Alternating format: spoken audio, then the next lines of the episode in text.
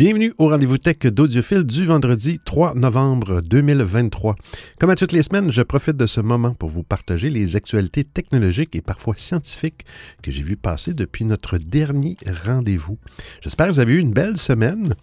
Euh, moi, je vois passer de plus en plus de, rabais, hein, de publicité euh, au sujet du Black Friday qui va se tenir bon, aux États-Unis au Canada le 24 novembre. Mais il semble qu'il y a déjà des pré-rabais. Euh, et ça vaut la peine des fois de regarder ça parce que bon, on peut, sauver beaucoup de sous hein, en ces temps quand même difficiles au niveau économique. Mais, mais dépenser intelligemment quand même. Hein. C'est un petit, un petit conseil que je vous donne, mais vous en faites ce que vous voulez. parce que des fois, hein, les babines ne suivent pas les bottines. Non, l'inverse. Les bottines ne suivent pas les babines. Allez, on commence tout de suite avec la première actualité. Bon épisode!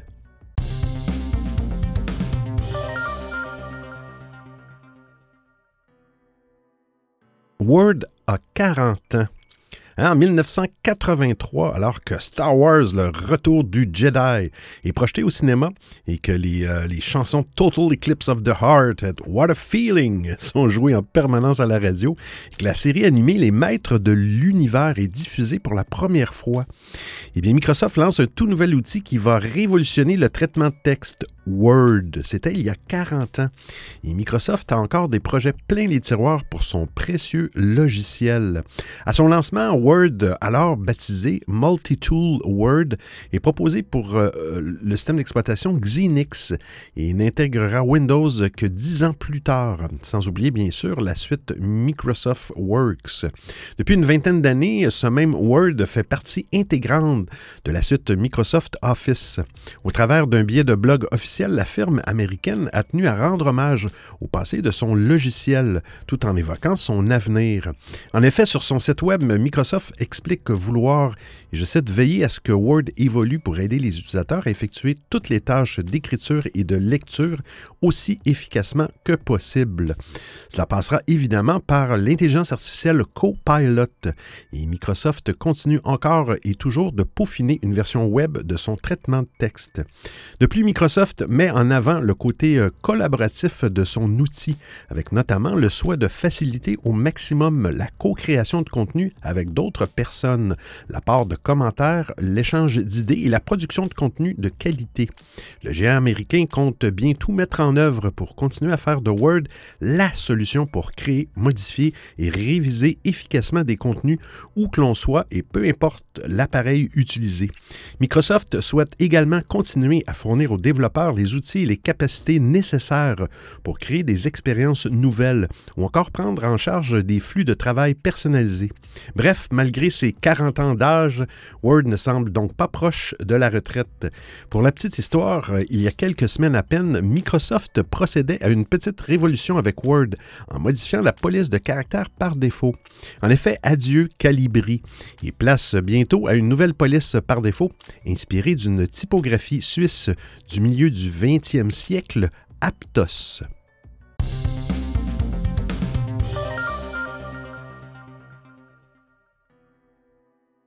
Nouveau MacBook Pro et iMac M3 d'Apple. Apple a tenu son deuxième euh, événement de l'automne 2023 baptisé le Scary Fast, qui a eu lieu le lundi 30 octobre à 5 heures du matin, heure française. Un événement court et intense qui a duré seulement une demi-heure, mais qui a dévoilé les nouvelles puces et les nouveaux euh, appareils de la firme à la pomme. Voici donc le résumé de tout ce qu'Apple a annoncé lors de cet événement. Apple a présenté sa nouvelle gamme de puces M3 basée sur le processus de fabrication fabrication en 3 nanomètres qui offre plus de puissance et de performance que les prédécesseurs puces M1 et M2. Les puces M3 se déclinent en trois modèles, la M3, la M3 Pro et la M3 Max. Ces puces intègrent également une technologie appelée Dynamic Caching qui permet d'optimiser l'utilisation de la mémoire graphique en fonction des besoins de chaque tâche. Selon Apple, cela permet d'augmenter les performances pour les applications et les jeux les plus exigeants. Les puces M3 supportent également la résolution résolution 8K et un ray tracing plus performant. Voici un résumé de, euh, ces nouvelles puces M3. Alors, il y a la puce M3 qui est la puce de base qui dispose de 8 cœurs CPU et de 10 cœurs GPU graphiques. Elle intègre également un Neural Engine de 16 cœurs. Ensuite vient la M3 Pro. C'est la puce intermédiaire qui dispose de 11 ou 12 cœurs CPU, de 14 ou 18 cœurs GPU et intègre également un Neural Engine de 20 cœurs. Et en dernier, la M3 Max, c'est la puce la plus puissante qui dispose de 14 ou 16 cœurs CPU et de 30 ou 40 cœurs GPU. Il intègre également un Neural Engine de 24 cœurs, le plus rapide de la gamme. Apple a aussi dévoilé euh, ses nouveaux MacBook Pro de 14 et 16 pouces équipés des puces M3. Le modèle de 14 pouces est disponible avec le M3, le M3 Pro ou le M3 Max, tandis que le modèle de 16 pouces est disponible avec le M3 Pro ou le Max. Les euh, nouveaux MacBook Pro ont également un nouveau design avec des barres plus fins, un clavier rétro-éclairé, une touch bar plus petite et un nouveau coloris noir spatial pour les modèles avec les puces M3 Pro et M3 Max. Il dispose aussi des ports HDMI SD et MagSafe en plus des ports Thunderbolt. Apple évoque jusqu'à 22 heures d'autonomie. Les nouveaux MacBook Pro 2023 seront disponibles à partir du 7 novembre 2023. Apple a également mis à jour son iMac de 24 pouces qui intègre désormais la puce M3. Il conserve le même design et les mêmes couleurs que le modèle avec la puce M1, mais il bénéficie du Wi-Fi 6E et du Bluetooth 5.3. Il dispose également de jusqu'à 4 ports USB-C dont deux par Thunderbolt. C'est une caméra FaceTime en 1080p et d'un écran Retina en 4.5K. L'iMac 24 pouces avec puce M3 sera disponible à partir du 24 janvier. Voilà tout ce qu'Apple a annoncé lors de son événement Scary Fast. Vous pouvez commander dès maintenant les nouveaux MacBook Pro et iMac sur le site d'Apple ou attendre leur sortie en magasin la semaine prochaine.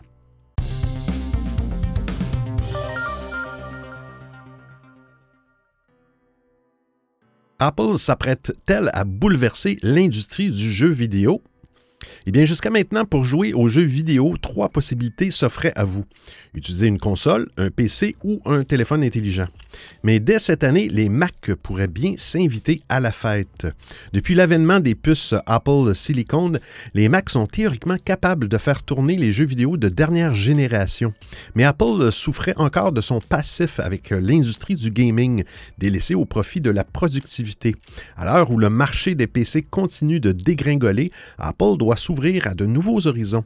Et si sa prochaine perspective de croissance se trouvait dans le jeu vidéo, industrie de tous les records. Toujours selon Mac Rumors, Apple se préparerait bien à faire son entrée sur ce marché si convoité. Proposer des machines capables de faire tourner les meilleurs jeux est une chose, encore faut-il proposer un catalogue de produits intéressants. Apple aurait donc scellé un partenariat avec un géant japonais du jeu vidéo. C'est d'ailleurs pour se caler sur le fuseau horaire nippon que l'Américain aurait organisé sa keynote à une heure aussi inhabituelle. Parmi les hypothèses, Sony et Capcom sont les entreprises qui reviennent le plus.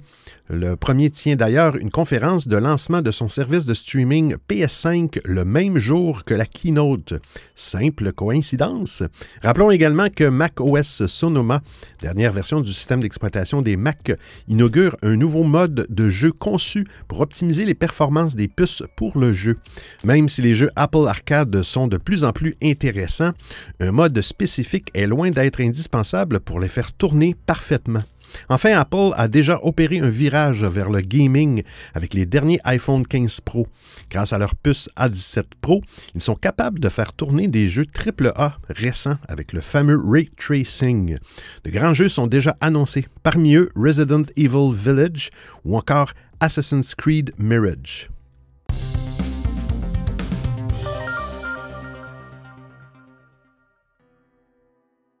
Un smartphone Motorola qui se transforme en montre connectée. Acteur important sur le segment du smartphone pliant, Motorola déborde d'imagination. Dans le cadre du Lenovo Tech World 23, la marque a présenté un surprenant concept de téléphone pliant pouvant être porté au poignet. Il se transforme alors en une immense montre connectée, un peu trop grande pour être portée au quotidien, mais bon. Pour la filiale de Lenovo, l'essentiel est ailleurs et consiste à montrer son savoir-faire en termes d'écran flexible. Baptisé Adaptive Display Concept, cette nouvelle idée du constructeur euh, repose sur la technologie POLED Full HD+. La particularité réside dans sa charnière qui peut se replier en diverses formes selon les besoins de l'utilisateur à plat, l'écran de 6.8 pouces s'utilise comme un smartphone Android classique et permet un affichage des applications de manière familière. L'interface s'adapte lorsque l'appareil passe en position verticale, offrant une version plus compacte d'Android. La surface d'affichage passe alors à 4.6 pouces. Mais la véritable surprise réside dans la transformation du smartphone en une montre connectée qui se porte au poignet. Cette expérience rappelle celle offerte par l'écran externe du Razer Ultra. Motorola pousse le concept jusqu'à afficher un cadran, transformant ainsi le smartphone en un accessoire. Cette idée rappelle légèrement le projet de smartphone sac à main de Honor V Purse. Alors que ce dernier est disponible à la vente en Chine, rien ne dit que la dernière idée de Motorola verra réellement le jour. On a du mal à imaginer une carrière en tant que montre connectée, mais il pourrait inspirer de nouvelles idées pour la marque.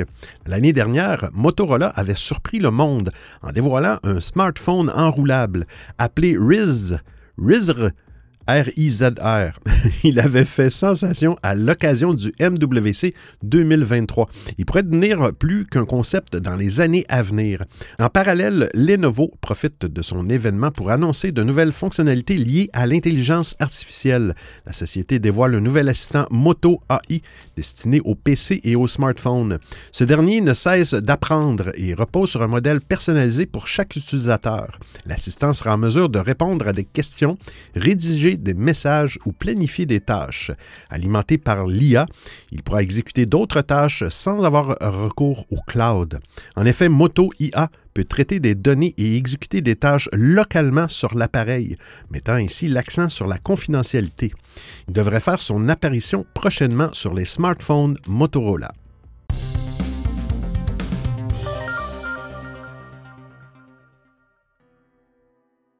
YouTube commence à bloquer les utilisateurs de bloqueurs de publicité, hein? les bloqueurs bloqués. Ce qui n'était pour l'instant qu'un test décelé aux États-Unis devient une réalité française. YouTube a bel et bien décidé d'interrompre le visionnage de vidéos si l'utilisateur emploie un bloqueur de publicité. La plateforme de Google émet un message indiquant que, je cite, les bloqueurs de publicité ne sont pas autorisés et expliquant que la lecture des vidéos sera bloquée si le bloqueur de publicité est activé ou si YouTube ne figure pas sur la liste d'autorisation. En juin, YouTube avait évoqué le projet de ce blocage, confirmant alors à plusieurs médias américains qu'une, euh, je cite, petite expérimentation était en cours qui pousse les spectateurs employant un bloqueur à autoriser les publicités ou à essayer YouTube Premium. Toujours dans la même déclaration, la plateforme défendait cette idée en expliquant que son modèle de rémunération des euh, créateurs de contenu passait par le visionnage de publicités. En pratique, la limite avait été fixée à l'été à trois vidéos visionnées avec un bloqueur avant une fin de non-recevoir. Cette limite n'apparaît plus dans le message diffusé par la plateforme. YouTube explique en outre qu'avant de couper les accès d'un utilisateur, elle compte avertir celui-ci à plusieurs reprises. YouTube, qui intègre des publicités avant, pendant et après les vidéos, a réalisé ces derniers mois divers tests pour maximiser son audience et le nombre de spots diffusés. Le groupe avait en effet testé en septembre 2022 des séquences de plus de 10 publicités pour des vidéos longues. Au printemps, le groupe a souligné que des publicités de 30 secondes à la faire leur arrivée sur les télévisions. Autant que le revenu des créateurs, c'est le revenu de la plateforme qu'il s'agit d'augmenter. Alphabet a publié des chiffres rassurants au troisième trimestre, avec des revenus publicitaires sur YouTube passant de 7,9 milliards de dollars contre 7,7 milliards au deuxième trimestre. Mais ces revenus se tassent à plus long terme et YouTube doit chercher des financements différents pour pallier cette stagnation du marché publicitaire qui affecte également un groupe comme Meta. La solution trouvée s'affiche sur ce nouveau message de restriction YouTube Premium. Les utilisateurs contournant les publicités ont en effet le choix de désactiver leur bloqueur ou de payer un abonnement désormais proposé à 12,99 euros par mois en France. Discrète sur son nombre d'abonnés, la filiale de Google en revendiquait 80 millions en novembre 2022, avec un gain de 30 millions en l'espace d'un an.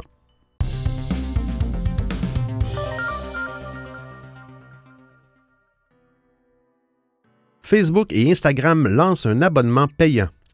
Comme c'était pressenti, Meta va lancer prochainement un abonnement payant pour euh, Facebook et Instagram. Celui-ci permettra aux utilisateurs d'échapper aux publicités qui pullulent sur les deux réseaux sociaux.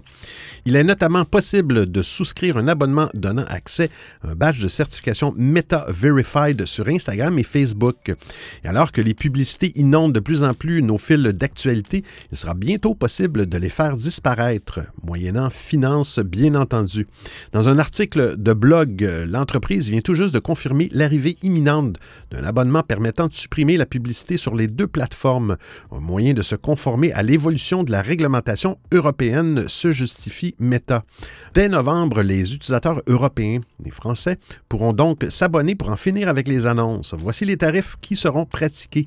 9,99 euros par mois sur le web et 12,99 euros par mois sur iOS et Android. Notez que le tarif est plus onéreux pour les applications mobiles en raison des frais facturés par Apple et Google via leur politique d'achat respective précise Meta. Dans la pratique, la souscription fonctionnera pour tous les comptes Facebook et Instagram liés dans l'espace compte au moins jusqu'au 1er mars 2024. Passé cette date, des frais additionnels s'appliqueront pour chaque compte supplémentaire répertorié. Rassurez-vous, Facebook et consorts ne deviendront pas réservés aux utilisateurs premium.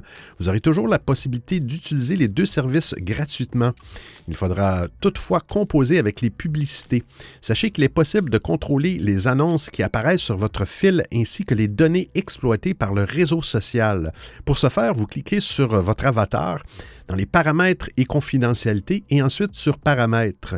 Vous cliquez ensuite sur préférences publicitaires dans le menu de gauche.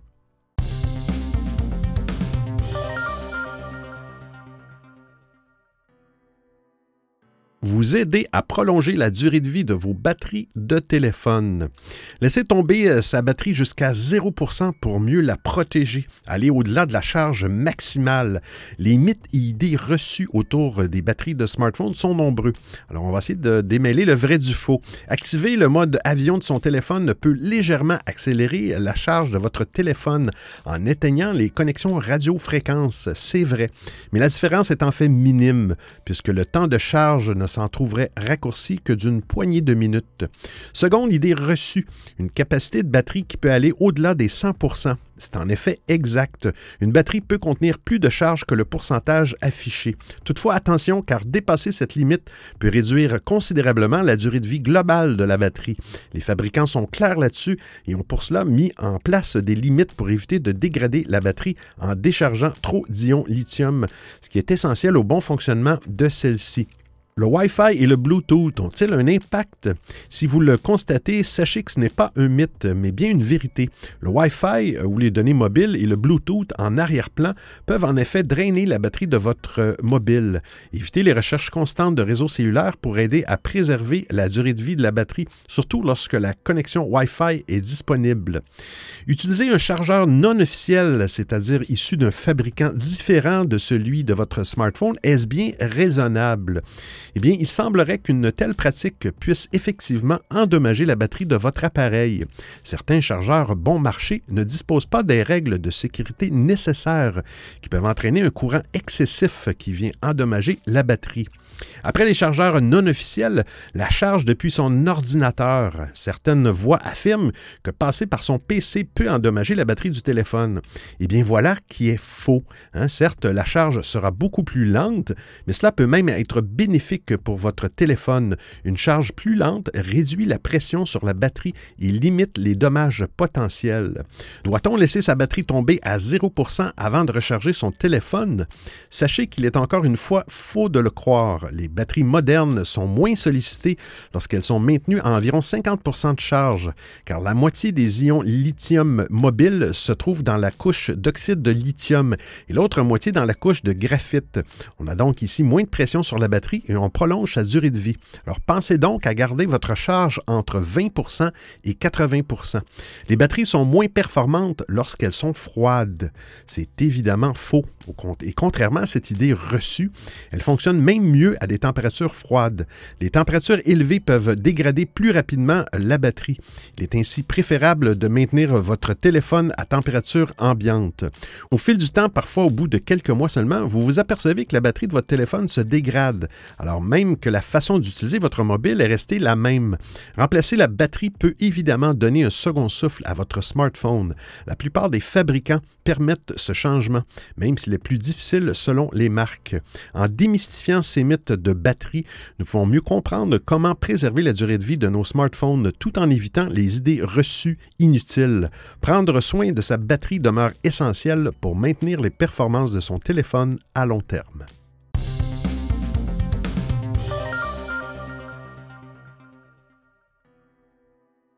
Vous allez pouvoir passer des appels audio et vidéo sur x.com. Parmi les innombrables promesses faites par Elon Musk depuis un an déjà et son rachat de Twitter figurait la possibilité de passer un jour des appels audio et vidéo directement sur x.com. Eh bien, depuis quelques jours, certains utilisateurs ont accès à cette nouvelle fonctionnalité, visiblement en cours de déploiement dans le monde entier. Certains ont en effet reçu une notification leur indiquant la disponibilité immédiate de cette fonction régulièrement évoquée ces derniers temps par le grand Manitou de la plateforme. De quoi venir concurrencer un certain WhatsApp, entre autres, même si, contrairement aux applications de messagerie instantanée, le réseau d'Elon Musk n'a pas besoin d'un quelconque numéro de téléphone pour effectuer un appel audio-vidéo. Et si vous n'avez pas encore reçu la précieuse notification, il n'y a pas de panique. Le déploiement est en cours et devrait concerner progressivement tous les utilisateurs de X.com. Une fois en place, la fonctionnalité permet d'être configurée directement en passant par la section Réglages. L'utilisateur pourra choisir d'activer ou non la fonctionnalité en question, mais il pourra aussi ajuster divers paramètres et notamment définir ceux qui seront en mesure de le contacter. On peut ainsi ouvrir la discussion audio-vidéo à tous les utilisateurs du carnet d'adresses, aux abonnés que l'on suit uniquement ou, ou, encore à tous les abonnés au service X Premium. Pour passer un appel, il faut vous rendre dans la section Messagerie privée. Là, une nouvelle icône située en haut à droite l'écran vous permettra d'appeler votre interlocuteur en fonction bien sûr des réglages définis en amont par ce dernier. Récemment, Elon Musk avait confirmé que cette nouvelle fonctionnalité allait débarquer sur les versions iOS et Android de l'application, mais également sur les déclinaisons Mac et PC. Vous écoutez le rendez-vous tech d'Audiophile.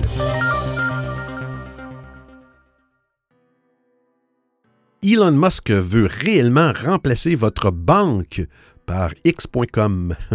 Difficile de savoir où s'arrêtera Elon Musk depuis qu'il a repris Twitter.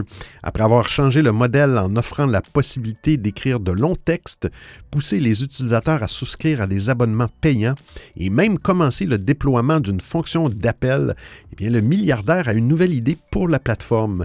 il risquerait de le chambouler définitivement si elle parvenait à être mise en application puisqu'il s'agirait de faire du réseau social une banque, rien de moins. S'il y a une chose dont M. Musk ne manque pas, c'est de nouvelles idées. Et celle qu'il a proposée à son équipe durant une réunion dont l'audio a été transmis aux médias de Verge est conséquente. Il veut en effet proposer des services financiers sur X.com qui seraient accessibles aux utilisateurs de la plateforme dès la fin de l'année prochaine. Et l'homme le plus riche du monde, on se le dit, ne souhaite pas se cantonner à un simple service de réception et d'envoi d'argent tel que Lydia. Et je le cite, si ça implique de l'argent, ce sera sur notre plateforme, de l'argent, des titres ou autre chose. Il ne s'agit donc pas simplement d'envoyer 20 dollars à mon ami. Vous n'aurez pas besoin d'un compte bancaire, s'est-il ainsi enthousiasmé. Le PDG de X.com, la PDG Linda Yaccarino, semble être sur la même longueur d'onde que le propriétaire des lieux. C'est rare quand même, décrivant l'idée comme une grosse opportunité.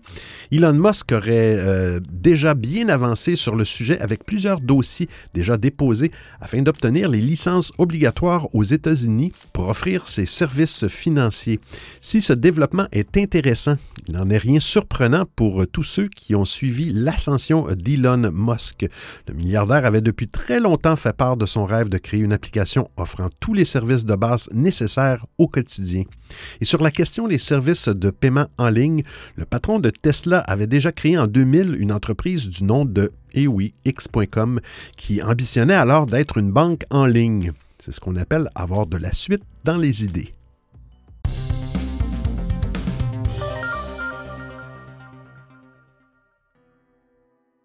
X veut démonétiser les fake news, ben, ou presque.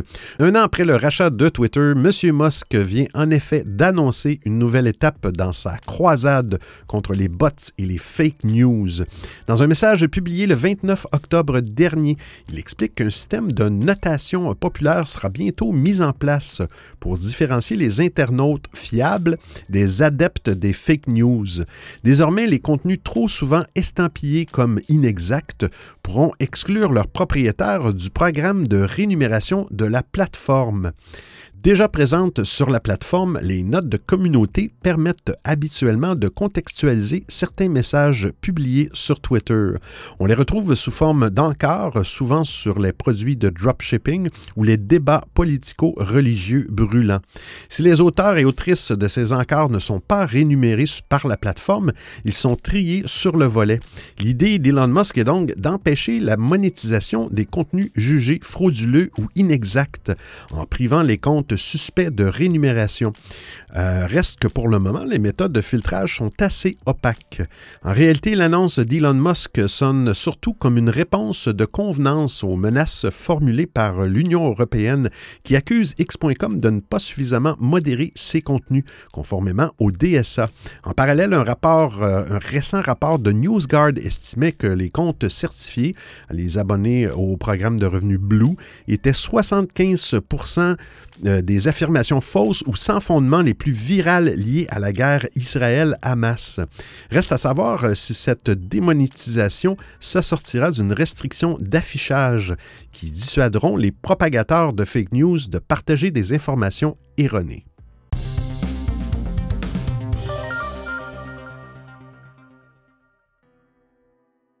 Tremble, tremble, Netflix. TikTok se lance dans les séries. Netflix et ses rivaux ont de la concurrence. TikTok a l'intention de lancer ses propres séries pour retenir encore plus notre attention. Et pour initier ce projet ambitieux, le réseau social chinois a décidé de faire confiance à Adam McKay et à sa société de production Yellow Dot Studios. Si vous ne connaissez pas ce cinéaste, c'est l'un des noms qui compte ces dernières années à Hollywood avec des films à succès tels que The Big Short, Vice ou encore Don't Look Up. Réalisateur va donc produire une série créée par Harry Kagan, qui propose déjà un podcast chapeauté par Hyper Object Industries, une société d'Adam McKay. Cette création originale sera tournée à la verticale pour coller au format de la plateforme. Elle sera diffusée à partir du 14 novembre sur TikTok. Baptisée Noble Energy, elle est décrite comme une comédie de bureau satirique. Nous suivrons le quotidien d'une entreprise pétrolière qui se bat contre l'innovation, les activistes et les autres alors qu'ils détruisent la planète pour protéger leurs propres intérêts. Selon les personnes qui ont eu accès au synopsis plus détaillé de cette création originale, ça semble assez prometteur. On apprend ainsi qu'une explosion massive a provoqué une marée noire sur l'une des plateformes offshore de Noble Energy. Alors que la famille risque de tout perdre, cette première saison nous montrera comment des consultants en relations publiques tentent de limiter les dégâts d'image et les imbrications politiques de cet événement. D'autant que l'affaire monte jusqu'au Congrès américain et les conséquences sont tragiques. Il faudra voir comment cette initiative va se concrétiser à l'écran et si la mayonnaise prendra sur les téléphones. On peut en tout cas faire confiance à Adam McKay qui s'est fait pour spécialité de créer des comédies politiques qui font mouche et dénoncent les grandes dérives de notre époque.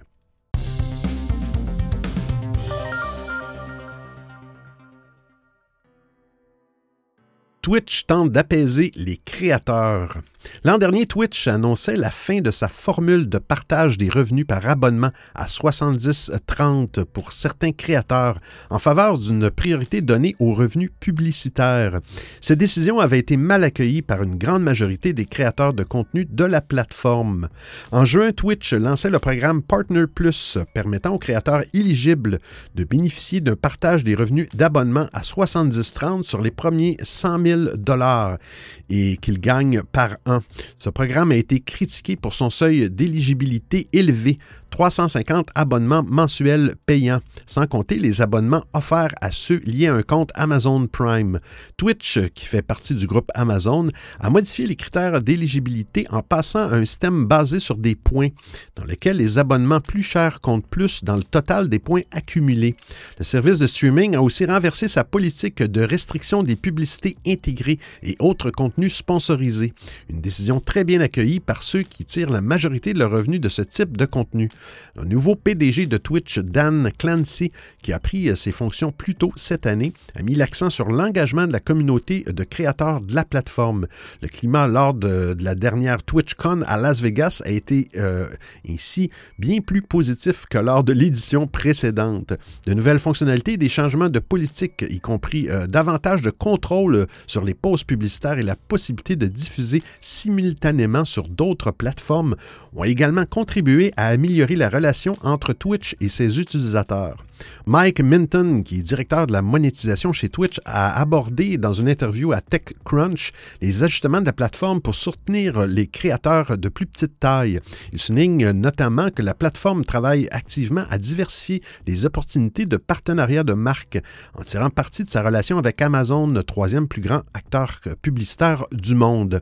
Cette période de changement chez Twitch intervient alors que d'autres plateformes de streaming, YouTube ou Kick, attirent de plus en plus de créateurs avec des offres de partage de revenus plus attractives. Selon Mike Minton, Twitch continue de travailler à rendre sa plateforme plus attrayante, non seulement par des ajustements dans la monétisation, mais aussi par l'innovation continue dans les fonctionnalités proposées.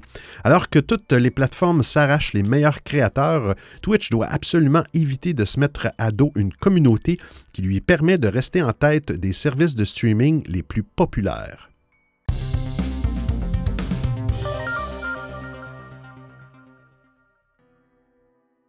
Cruise suspend ses robots taxis partout aux États-Unis.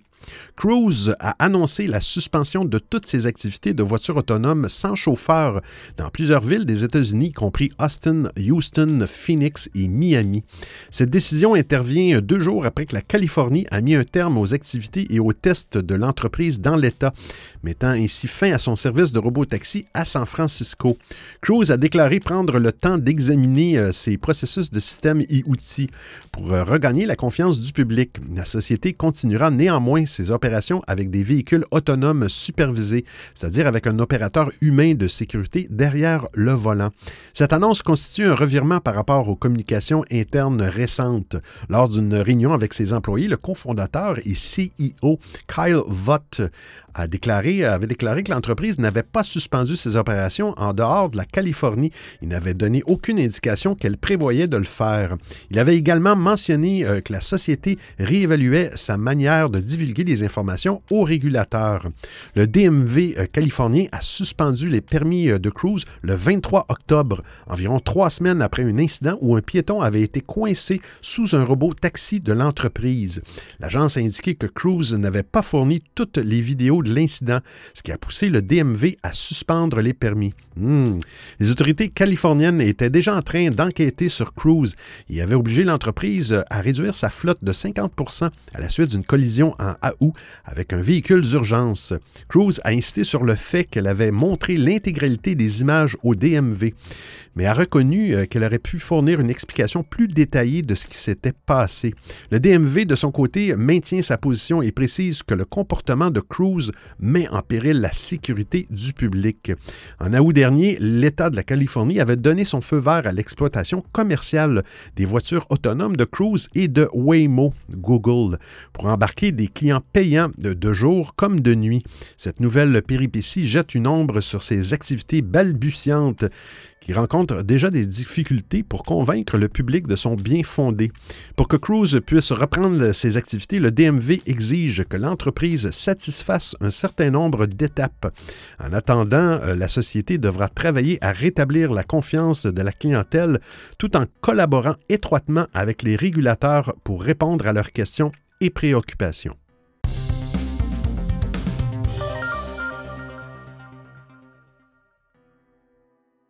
Recharger son téléphone à distance. Oh! Aujourd'hui, pour charger un téléphone intelligent, nous devons soit brancher un câble, soit mettre celui-ci en contact avec un chargeur sans fil. Mais des chercheurs de l'université Aalto en Finlande ont développé un système qui permettrait de recharger les appareils électroniques à distance. Image à l'appui, euh, ceux-ci montrent qu'on peut transférer de l'énergie avec une bonne efficacité entre deux antennes sur une distance de 18 cm quand même. Comme l'explique une publication de l'université, lorsque la distance entre un chargeur sans fil de l'appareil à charger augmente, il y a une perte d'efficacité. Mais les travaux des chercheurs ont montré qu'il est possible de conserver l'efficacité de la recharge sans fil sur, plus, euh, de, sur de plus longues distances. je cite en supprimant la résistance au rayonnement des antennes cadres qui envoient et reçoivent de l'énergie. Grâce à ce travail d'optimisation, il serait donc possible d'avoir un transfert d'énergie sur une distance cinq fois supérieure à la taille de l'antenne, avec une efficacité de 80% Je cite, il s'agit de déterminer la configuration optimale pour le transfert d'énergie sans fil, que ce soit à proximité ou à distance, explique Havan, auteur euh, principal de l'étude et chercheur postdoctoral à l'Université Alto. Grâce à notre approche, nous pouvons désormais étendre la distance de transfert au-delà de celle des systèmes de recharge sans fil conventionnels, tout en conservant une efficacité élevée. Le système créé par euh, ces chercheurs pourrait un jour révolutionner la recharge des téléphones, puisque les utilisateurs ne seront plus obligés de connecter leur appareil à un câble ni de poser celui-ci sur un socle de recharge sans fil. Cependant, pour l'Université à Alto, ce système pourrait également avoir un usage dans le domaine médical. En effet, celui-ci pourrait par exemple être utilisé pour recharger à distance des implants électroniques. Pour le moment, on ne sait pas quand ce type de technologie sera commercialisé. Mais en tout cas, ces chercheurs ne sont pas les seuls à imaginer une technologie qui permettrait de recharger des smartphones à distance. Par exemple, en 2021, Xiaomi avait présenté son concept MI Air Charge, un boîtier qui permet euh, de recharger des smartphones à distance. Cependant, la technologie développée par Xiaomi requiert une antenne spéciale sur le smartphone et ne permet de recharger jusqu'à 5 watts, ce qui est trop lent. Jusqu'à aujourd'hui, le constructeur n'a pas encore commercialisé le fameux MI Air Charge. Comme Xiaomi, Oppo a également présenté un concept de chargeur sans fil et sans contact. La technologie imaginée par ce constructeur chinois permet de profiter de la recharge sans fil sans avoir à poser l'appareil sur un socle. Mais comme les technologies de Xiaomi, celles d'Oppo euh, ne sont toujours pas commercialisées. En attendant l'arrivée de ces systèmes révolutionnaires, la recharge sans fil classique s'améliore cependant. Le Wireless Power Consortium a déjà publié la nouvelle norme QI2 pour la recharge sans fil des smartphones celle-ci requiert toujours un contact entre le chargeur sans fil et le dos du smartphone, mais s'inspirant de la technologie MagSafe d'Apple, elle introduit un système de fixation magnétique qui permet d'optimiser la recharge.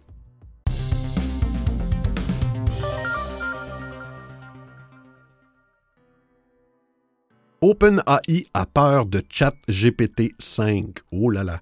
De facto, euh, GPT-4 ressemble pour l'heure euh, plus à une forme de, d'avertissement et à une découverte d'usages qui sont appelés à devenir la norme plutôt qu'une révolution totale accomplie. En vérité, les craintes autour de l'intelligence artificielle menacent de réellement se concrétiser dès ChatGPT 5 ou itération ultérieure dans un futur qui se rapproche extrêmement vite. OpenAI Donne en tout cas l'impression d'être conscient de ses dangers, même s'il y a quelque chose d'amusant dans cette euh, dialectique aux airs de pompier pyromane. la firme de Sam Altman annonce ainsi la création d'une nouvelle équipe destinée à suivre, évaluer, prédire et protéger l'humanité contre des problèmes potentiellement majeurs de futurs modèles, dont le risque de menaces nucléaires, rien de moins. En effet, OpenAI sait que des intelligences artificielles plus avancées nous rapprochent de ce que l'auteur euh, cité plus haut appelle la singularité, hein, un point de bascule théorique au moment duquel la croissance de ces intelligences artificielles deviendra incontrôlable et irréversible, avec une intelligence à des années-lumière de celle de l'humanité.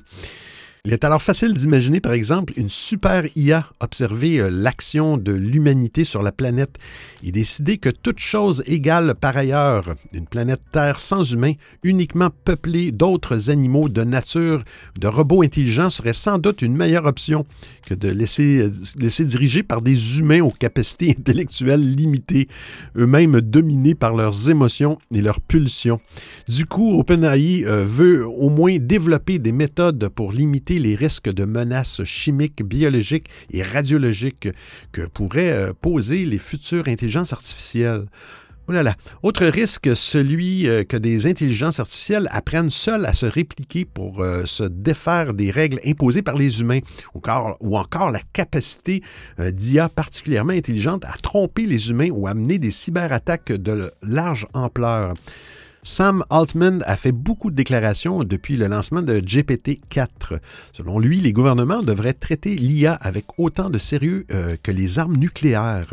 Dans une déclaration, il a également appelé à prendre conscience que limiter le risque d'extinction posé par l'IA devrait être une priorité au niveau mondial. Je le cite, Nous croyons que les modèles d'IA avant-gardistes qui surpasseront les capacités actuellement présentes dans les modèles existants les plus avancés ont le potentiel de bénéficier à toute l'humanité, mais ils posent également des risques de plus en plus graves, reconnaît OpenAI. Pour l'heure, aucun calendrier précis n'a été annoncé pour le développement du modèle GPT-5. Il semble que la formation de cette équipe est toutefois l'une des préalables avant de commencer l'entraînement de la prochaine version du modèle le plus avancé de la firme. Alors j'espère que vous appréciez le format et le contenu de l'émission. Si vous avez des suggestions d'actualité, des commentaires, vous voulez m'envoyer un message audio ou simplement me payer un café, eh bien c'est très simple. Vous trouverez tous les liens sur www.audiophile.com. Il y a même une section nommée Docu, le rendez-vous tech d'audiophile intégral avec l'ensemble des références web ou liens URL. Et je vous remercie de m'avoir prêté vos oreilles pendant l'écoute de cet épisode.